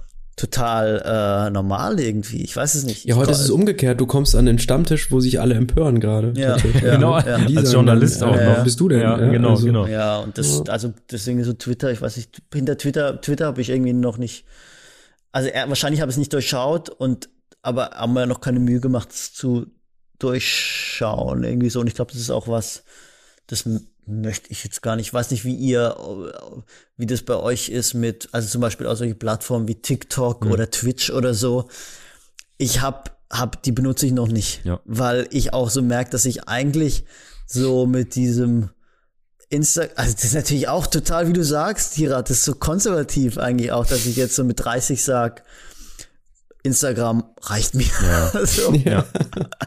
Aber ja, das ist halt, keine Ahnung, aber es reicht mir ja auch wirklich. Ich will ja eigentlich auch gar nicht mehr. So, weil glaube, ich gar nicht mhm. wüsste, wa- wo- noch mehr Zerstreuung, das Ja. wäre ja furchtbar. Ich glaube, das hat sich aber auch geändert, zumindest, also beruflich setze ich mich ja mit vielen, vielen Netzwerken auseinander, guck auch immer dann in Twitch und TikTok rein und sowas. Und ich glaube, während du vor fünf bis zehn Jahren immer noch gesagt hast, ja, ja, Social Media, da müssen wir irgendwie auch als, als Marke oder als wer auch immer man, man ist so mitspielen überall. Und da war es so normal, dass du auf allen Kanälen bist. Und ich glaube, mittlerweile diversifiziert sich das einfach und du sagst, okay, ich habe natürlich verschiedene Zielgruppen da und auch verschiedene Ideen, was ich wo erzählen will. Weil du kannst auch nicht alle Leute mit allem auf allen Kanälen zuballern. Das, also das hilft ja auch keinem. Ich glaube, das empfinden gerade oder verstehen gerade viele so. Und ich glaube, man sucht es sich eben aus. Wenn du visueller Typ bist, dann bist du eben auf dem einen. Wenn du eher in Ja. kurzen Schlagworten, Mhm. in kurzen Zeichen, Limericks oder Hate Messages unterwegs bist, Ja. bist du halt in einem anderen Kanal so. Und ja, Ja. also das ist. Eine kurze Bruchstelle dazu, Ja. weil wir bei Twitter sind. Ich kannte Twitter so, hm, wie man das eben so mitbekommen hat. Es gibt Leute, die twittern irgendwas und ich habe viel DLF gehört und höre noch viel DLF nach wie vor. Deutschlandfunk und das oder muss was meinst so, du? Genau, ja. Ja, höre ich auch. Und das musste so vor, ich weiß gar nicht, 2015, 2016 gewesen sein. Da wurde dann immer häufiger, wurden dann Twitter-Nachrichten im DLF in bestimmten Magazinen und auch bei den Nachrichten wiedergegeben. Und ich weiß noch genau, ich saß im Auto und dachte mir, Gott, sind die blöd, die denken, dass die modern sind, wenn sie da jetzt Twitter, Twitter-Zitate von Politikern irgendwie wiedergeben und das dann noch von meinem geliebten DLF so, Stichwort konservativ, und dachte die ganze Zeit, dass ich der Schlaue bin in diesem Zusammenhang und einfach verstanden habe, dass das ein Medium ist, was eigentlich gar nicht so wichtig ist, was aber von ein paar Politikern genutzt wird, weil sie da untereinander netzwerken und auch eben von anderen Persönlichkeiten. Und dann ist mir irgendwann aufgegangen, wie dumm ich eigentlich bin und dass ich völlig hinterher war und die das schon gecheckt haben, dass das natürlich an die Decke geht. Die waren wahrscheinlich selbst noch spät dran, Mhm. ja. Ähm, und das Ja. war so mein, mein, mein Bezugserlebnis mit Twitter, wo ich dann verstanden habe, oh, okay, wow, das hat ja wirklich eine richtige Reichweitenwirkung, Ja, auch einen Impact, genau. Ja, ja, total. Eben total. aus den Gründen, die du gesagt hast, Also Sebastian, nämlich, auch. weil es so negativ funktioniert. Äh, also ich meine, in, in meinem beruflichen Alltag nutze ich natürlich Twitter als Kommunikationskanal. So, Hm. also wenn ich beispielsweise heute bin ich, habe ich versucht, mehrere Politiker ähm, zu kontaktieren und das mache ich dann über Twitter Direktnachrichten. So, Mhm. Mhm. ähm, weil ich habe deren Handynummern nicht, aber ich, die folgen, wir folgen uns auf Twitter gegenseitig und dann schreibe ich halt so, hey, können Sie mich mal kurz anrufen? So. Ja, das ist aber klar, das ist nochmal eine andere Dimension. Aber das ist auch, dann fällt auch, finde ich, wieder in dieses Konservative, gar nicht im Sinne von, von der Haltung, sondern weil man das halt wie so ein, wie so ein Messenger benutzt dann Ja. einfach, ja, oder wie Ja. so ein, wie so ein Telefon quasi, ganz oldschool Ja. gesagt, ne? Und das schon, ja. Aber klar, meine Schüler benutzen und Schülerinnen benutzen alle TikTok, Ja. die sind alle bei TikTok. Ja. Und ich habe da auch irgendwie auch gar keinen Bock drauf. Ich habe einfach keine Lust, mich damit noch zu beschäftigen, weil ich komme zu so vielen Dingen, mit denen ich mich beschäftigen will. Zu denen komme ich gar nicht. Stichwort auch, Sepp, was gesagt, noch mehr Zerstreuung. Und ich hänge eh zu viel dann in diesen die verschwendeten fünf Minuten nenne ich es immer. Ne? Also dann sitze ich da und habe eigentlich gerade Zeit, um mal durchzuschnaufen und dann gucke ich mir irgendwie paar Uhren an auf Insta oder Ja, was auch ja. immer. Ja, irgendwie Total. und dann bleibe ich hängen und Total, aber das ist so interessant, dass du das ansprichst, weil ich habe mich, ich frage mich das in letzter Zeit so häufig, dass ich denk, in diese besagten fünf Minuten, was haben wir da früher gemacht? Und ich glaube, dass, nein, also ich glaube, dass diese fünf Minuten sich wirklich summieren und uns ganz viel ähm, dadurch Einfallsreichtum Ja. so verloren geht. Und ich Mhm. muss mich auch dahingehend wirklich, das ist mein großes Ziel 2022, mich dahingehend zu konditionieren, dass ich das nicht mehr mache. Dass ich einfach zurückreise ins Jahr 2010, als es noch kein Instagram gab und einfach in Minuten, wo ich frei habe, das ist euch das aufgefallen, dass man das auch gar nicht mehr aushält. Ich halte das wirklich nicht Ja, mehr ich halte es aus. auch nicht aus. Ich halte es Man wirklich auch nicht mehr aus. hält Ja, das ist Minuten, furchtbar. in denen man nicht irgendwo draufschaut, sei es in den Computer, ins Handy, whatever. Mhm. Es, es, ich habe, das ist einfach so ein Reflex, dass man schon irgendwie Mhm. was und ich bin ja, also wie, würde mal sagen, wir sind jetzt keine irgendwie Dummies, also wir, wir, wir, wir, konsumieren ja schon irgendwie was, das, das vielleicht idealerweise irgendwie einen Sinn hat so oder uns irgendwie Informationen bringt oder so.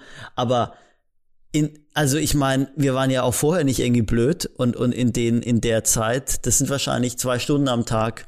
In den zwei Stunden am Tag hat man früher Ideen gehabt. Ja. So.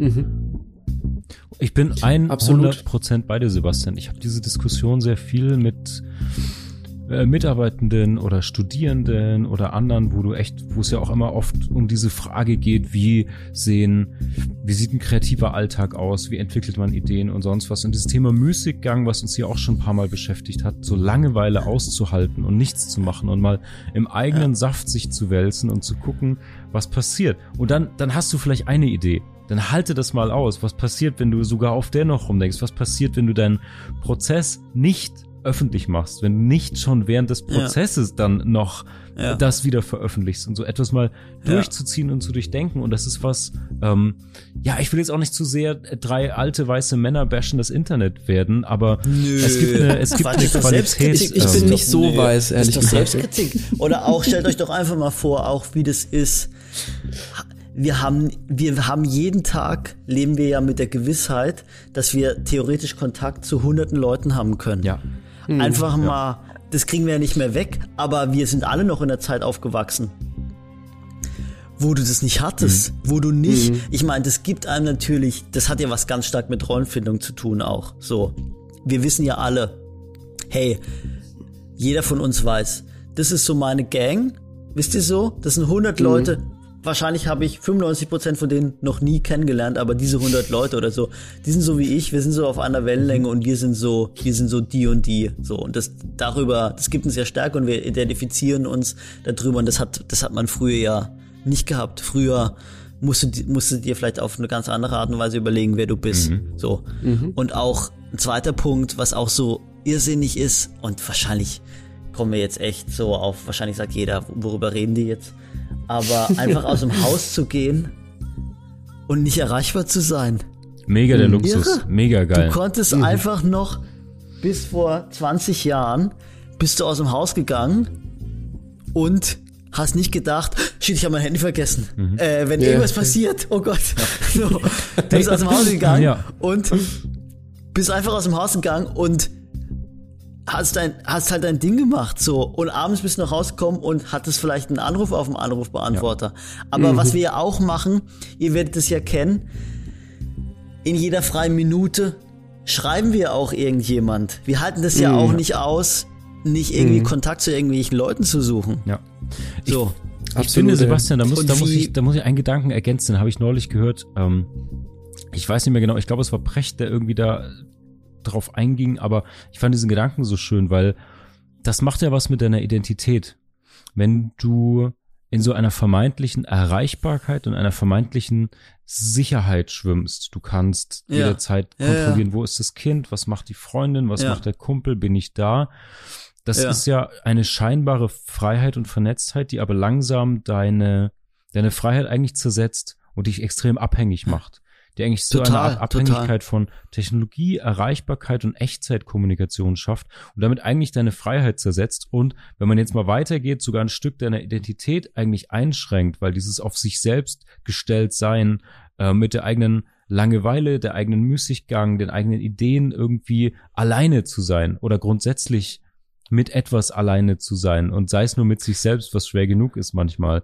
Das Ja. ist ja etwas, was uns abhanden kommt. Und ich glaube, so auf Total. einem, auf einer, auf einem größeren Level oder so, finde ich das zusammen mit der Beobachtung, dass alle Menschen, die im Silicon Valley arbeiten und zum Beispiel an diesen Applikationen selbst arbeiten, ihren Kindern das strengstens verbieten. Diese beiden Sachen zusammengenommen finde ich zumindest ähm, beobachtungswürdig. Dass du sagst, Und es ist ja, auch eine, das ist, das ist auch eine gefährliche Form.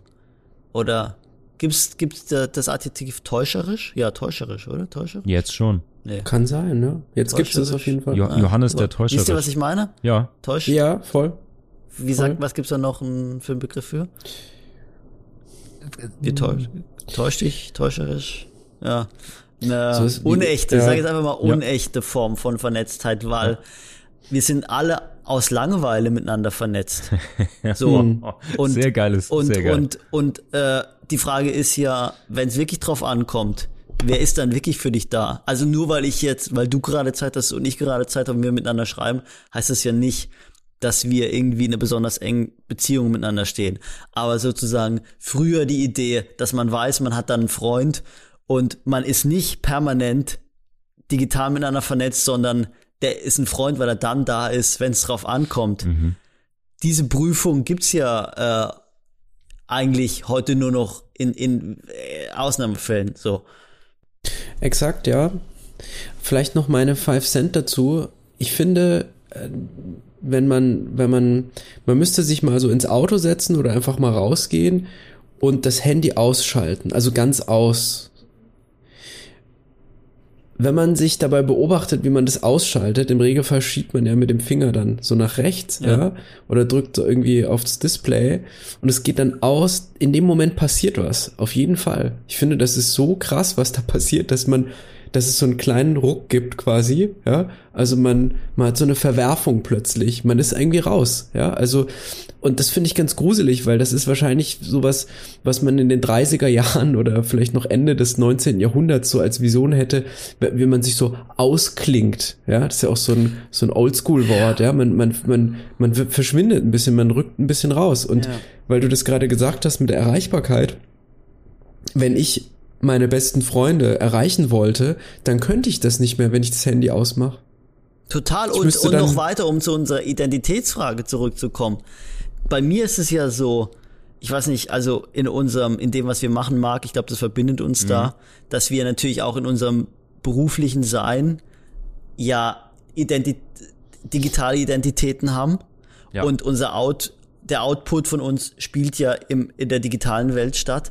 Und wenn ich, wenn diese digitale Welt zusammenbrechen würde, konkret, wenn mein Instagram-Account gelöscht werden würde, dann wäre ich, dann wäre ein Stück von mir weg. So, und das wäre wirklich so. Und wie, also, da muss man sich mal überlegen, das gab es ja noch niemals zuvor in der Menschheitsgeschichte, dass man zusätzlich zur physischen Realität oder Identität nochmal so eine zweite hat. Und wenn man das auf so ein technologisches Gerät hat, bedeutet das ja, wir können das Handy ja nicht mehr ausschalten, weil es so ist. Ja. Und es gab ja, wahrscheinlich gab es noch nie so ein elektronisches Gerät, das jeder mal benutzt hat, das man einfach sich nicht mehr getraut hat auszuschalten. Den Fernseher trauen wir uns ja auszuschalten. Das ist ja was ganz anderes. Richtig, ja. Aber wir trauen Genau. uns ja nicht, so dieses Ding auszumachen. Und es ist ja furchtbar, dass wir so, also das ist ja so, ich weiß gar nicht. Also natürlich ist es jetzt, ja, also ich weiß gar nicht. Wahrscheinlich ist es einfach unheimlich glücklich, wenn man äh, unheimlich großes Glück, wenn man so 40 Milliarden auf dem Konto hat, dass man sagen kann, ey, ich brauche einfach, Ja, ja. ich, ich schmeiß alles Ja, weg. Mir kann eh nichts mehr passieren, so ich kann einfach mein Leben leben. Oder so wie Uli, ich habe neulich so einen Pod, den OMR Podcast mit Uli Hoeneß ich bin gar kein Fußballfan, so kenne mich da auch gar nicht aus, aber der hat halt erzählt, er hat auch kein Handy und er lässt sich halt, er sagt schon, wenn jemand ihn erreichen will und das wichtig ist, dann wird, wird er schon erreicht. Ja, ja. Dann versuchen, dann geben ihm Leute schon Bescheid, so, dann will ich jemanden erreichen. So. Ja, Und das, das, halt super Flexen auf so also- hohem Level. Der braucht halt keinen ja, aber äh, wie, wie, wie toll ist, aber Leute, wie toll ist das? Ist das nicht wirklich, ist das nicht wirklich eine Rolle, die, die, die man erreichen möchte, dass man so sagt, Ja. ich stehe über dem allen, weil ich bin so Mittelpunkt und so zentral in dem, was ich tue, dass ich bin wichtiger als Facebook, WhatsApp, Instagram, weil ich bin Uli Hoeneß. Wenn man mich erreichen will, dann erreicht man mich schon. Dann tragen mhm. Leute mir schon zu, dass da mich jemand erreichen will. Das ist der echte Boss. Das erinnert mich an, ja, an ein Interview, das ich mal gesehen habe. Das ist sozusagen das Gleiche auf der auf der Ebene von Kapital.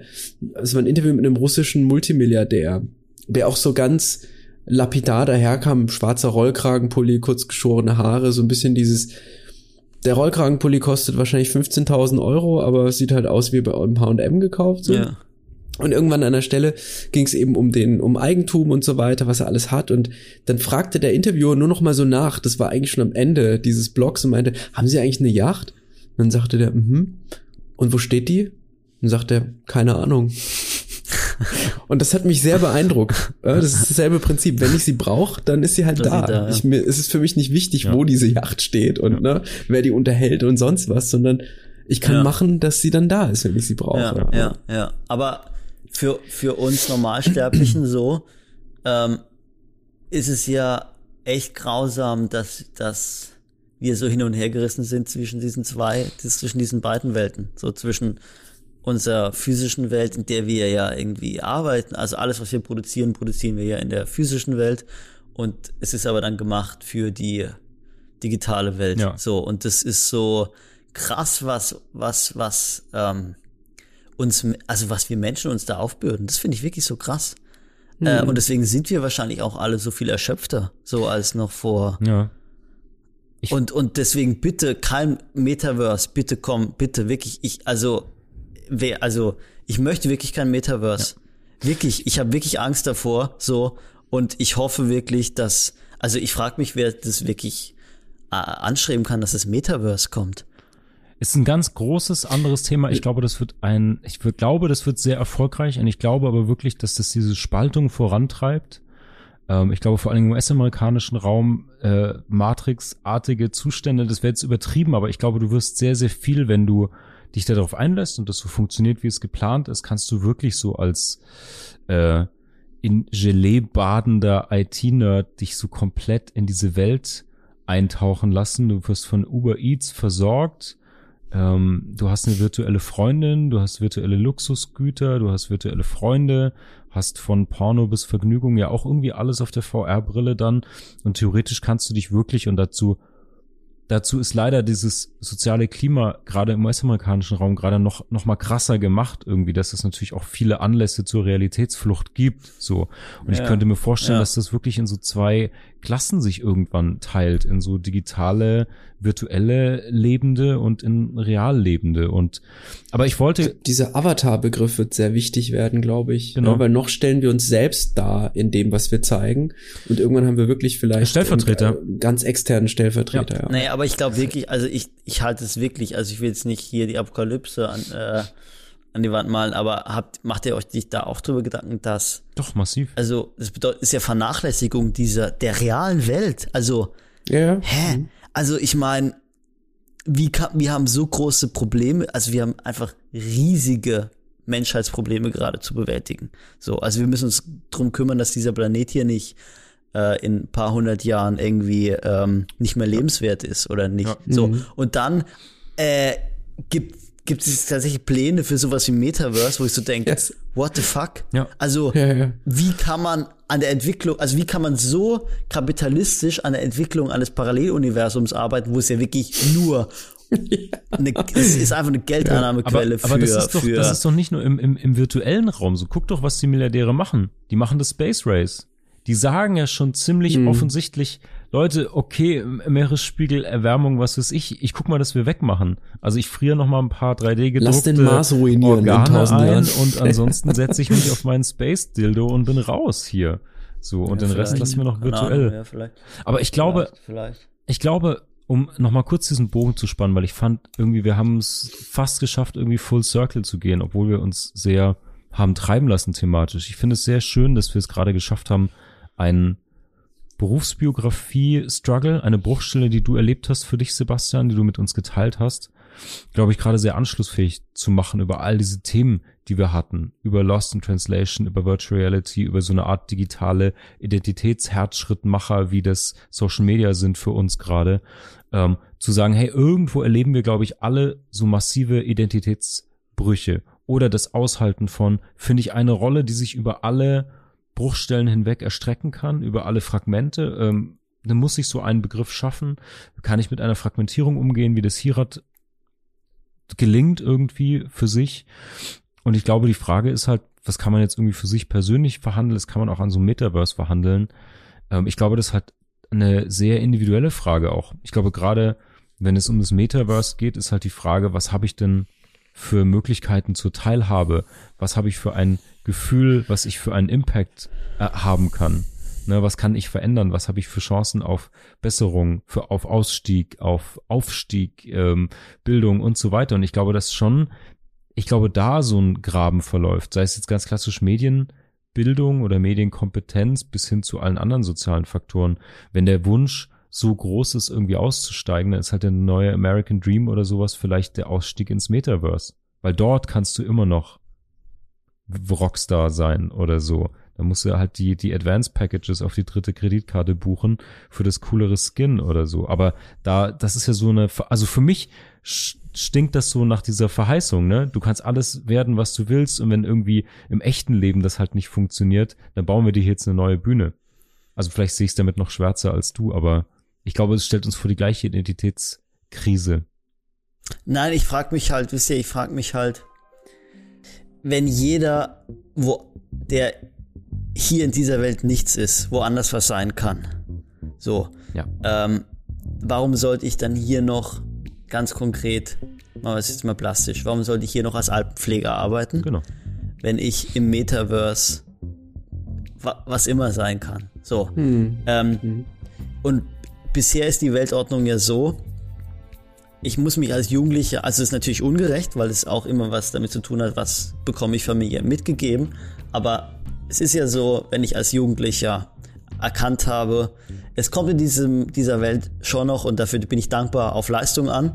Wenn ich dann was leiste und studiere und irgendwie einen guten Weg geht, dann habe ich später einen guten Job und mit diesem guten Job kann ich mir was leisten. Und dann bin ich auch was, wenn ich Leistung gebe und auch irgendwie, naja, Wohlstand habe, dann, dann, dann habe ich irgendwie eine Bedeutung in dieser Welt. So, und wenn ich halt das nicht mache, dann bin ich einfach ein kleinerer Wicht. So. Also es ist ja schon so, dass man als Lehrer größere Bedeutung hat.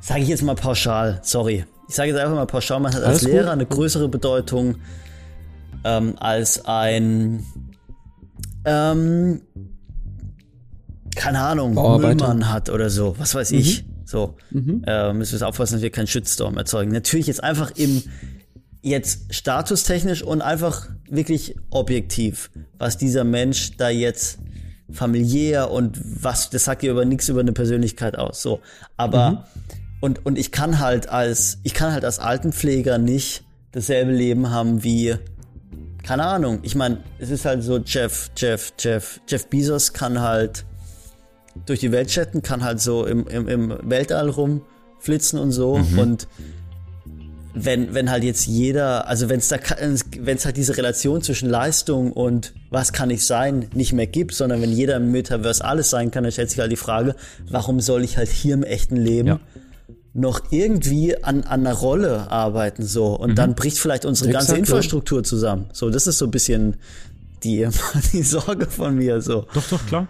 Und ich finde, aber, also das kann man jetzt, das kann man jetzt ja. an viele Sachen, glaube ich, anknüpfen. Das eine ist, glaube ich, die echte Welt, die virtuelle Welt. Ähm, ich finde den Begriff Leistung, den du reingebracht hast, total spannend. Und ich finde auch, was wir in Fugengold schon ein paar Mal hatten, war das Thema Cancel Culture, identitätspolitische Fragen, so, ähm, wie, also es gibt ja gerade viele Debatten, die darum gehen, wer bin ich eigentlich und wie will ich wahrgenommen werden und welche Faktoren meiner Identität, die aus unzähligen Facetten besteht, werden Teil meiner kleinen Tinder- oder Insta-Bio oder wo legen wir ein besonderes Gewicht drauf? Ganz, ganz oft aus sehr, sehr guten, wichtigen Gründen, ganz oft aber eben auch in einem, ja, in einem nicht so reflektierten, eher aggressiven Austausch oder so. Ne? Also ja, das ist eine, ist eine, ich glaube, diese Identitätsfrage erstreckt sich gerade um sehr, sehr viel mehr Medien oder Folien, als sie das noch getan hat vor ein paar Jahren. Also deswegen äh, auch wieder Highspeed in dem Bereich irgendwie. Ja. Hm. Ich sehe schon heute, Schön. heute lassen wir die Fugis mit mehr Heute Fragen zurück, als dass wir Antworten geben. Aber das ist voll in Ordnung. Das darf Ja. und soll auch manchmal so sein. Ja. Ja, es muss nicht immer Joseph Beuys sein, der kann auch mal an anderer Stelle. Ja. Aber ihr hattet, ihr hattet, ihr hattet, ihr hattet geplant, hier Joseph Beuys ähm, zum, zum äh, Thema zu machen, oder? Ursprünglich. Na, n- nicht, nicht geplant. Also Fugengold ist ja nicht so, dass es wirklich Themen hat. irgendwie. nein, nein, Spaß beiseite. Also Aber wir, Joseph wir Beuys- verirren uns ganz gerne. Joseph Beuys Name droppen kurz. Nee, ich hätte, Genau. ich hätte, wenn, Josef. wenn wir dir etwas hätten mitbringen sollen, dann Ja. hatte ich immer das Gefühl, dass ich glaube, Beuys Stimmt eine. Rolle für dich Ja, ja. gespielt hat. Ja, ja. Und dann Stimmt hätten wir, das können wir jetzt zumindest, das kann sich dann jeder Fugi, wenn er möchte, in den Shownotes durchlesen. Guckt euch Beuys an. Genau. Aber Beuys hat insofern eine Rolle gespielt, als dass ich gemacht habe, was ich gemacht habe und irgendwann mich mit Beuys beschäftigt habe und dann gedacht habe, äh, der hat ja eigentlich genau gedacht wie ich. Ja.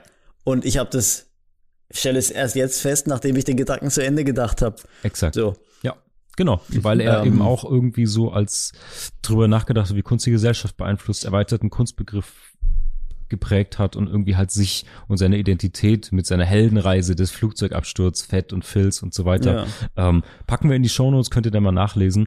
Vielleicht als Kunst als Lebenskunst verstanden hat. Genau. So. Vielleicht ein guter weiterführender Link, wenn man sagt, hey, irgendwie haben mich die drei Typen jetzt aufgewühlt und mit wenig Antworten, aber viel Fragen hinterlassen. Abgesehen davon, dass wir dann einen guten Job gemacht haben. Aber wenn man da an, so ist das anknüpfen ich will, nun mal genau. am Ende, ja. Und wenn man da anknüpfen will, Lost in Translation gucken, äh, den Podcast Extrem dumme Fragen von Sebastian Speth und Nikolaus Bolle hören, mehr Fugengold suchten und sich mit Boys auseinandersetzen. Ja, Ja. ja. Den könnt ihr leider nicht einladen. Nicht Nope. mehr einladen. Nope. Aber Eva Beuys. die Exhumieren Frau. ihn einfach. Eva Beuys, die Frau, lebt noch. Ja. Ja. Okay, vielleicht Ja. trinken wir einfach einen Schnaps, den die Studierenden aus seinen Fettresten gemacht haben. Ja. Ach, dann gibt's, ja, gibt's sowas? Ja? Echt? Ich, ich glaube nicht, dass der irgend, in irgendeiner Form erschwinglich oder erhältlich ist, aber aus seinen Nachlässen, Aber wer? aus dem alten äh, Fett haben ein paar. Nachlass kriegt da so wirklich so eine sehr materielle Komponente. Ja, aus dem Haben Fettnachlass. wirklich Studierende Schnaps gemacht Ja. aus, aus Echt? Ach, das wusste ich nicht. Ja. Ach, lustig, das wusste ich wirklich nicht. Ja. Interessant. War Toll. vielleicht dann Tolle erst, Geschichte. erst vor Das ist wirklich Zeit, eine tolle aber, Idee. Ja. Okay, ey, Cool. was sollen wir sagen? Wir haben keinen Super. Punkt gefunden, aber wir haben ganz viele tolle Punkte aufgemacht. Sebastian, danke, danke, dass du da warst. Es hat großen Spaß gemacht. Es war super Ja, intensiv und ähm, Für die Einladung. gerne, gerne, jederzeit. Absolut. Gerne wieder. Findet ganz viel zu unserem Gast in den Shownotes. Ähm, seine Webseite, Texte von ihm, sein Podcast. Ja, und wenn du es wenn du's anbietest, kommen wir drauf zurück. Vielleicht äh, hören wir uns nächste Staffel wieder. Vielen Dank. Weil es hat mir sehr viel Spaß gemacht. Ähm, tolles Gespräch. Ihr seid zwei tolle Hosts. Dankeschön. Dankeschön. Weiß ich aus eigener Erfahrung, dass es gut ist, wenn der Podcast mit einem Kompliment an die Gastgeber endet. Mega. In diesem Sinne, Fugis, bleibt uns gewogen. Wir hören uns nächsten Sonntag wieder und erforschen eine weitere Bruchstelle zur Kunst des Lebens. Bis dahin. Das war's für diese Woche. Wir hoffen, wir können einige Bruchstellen für dich vergolden. Schicke uns gerne deine Fragen und Gedanken per E-Mail oder DM. Wenn dir unser Podcast gefällt, kannst du auch Patreon unterstützen. Mehr Gold gibt es auf www.fugengold.de und überall, wo es gute Podcasts gibt. Cheerio, Fugis! Der Kultur- und Wissenspodcast Fugengold wird produziert vom Sweet Spot Studio.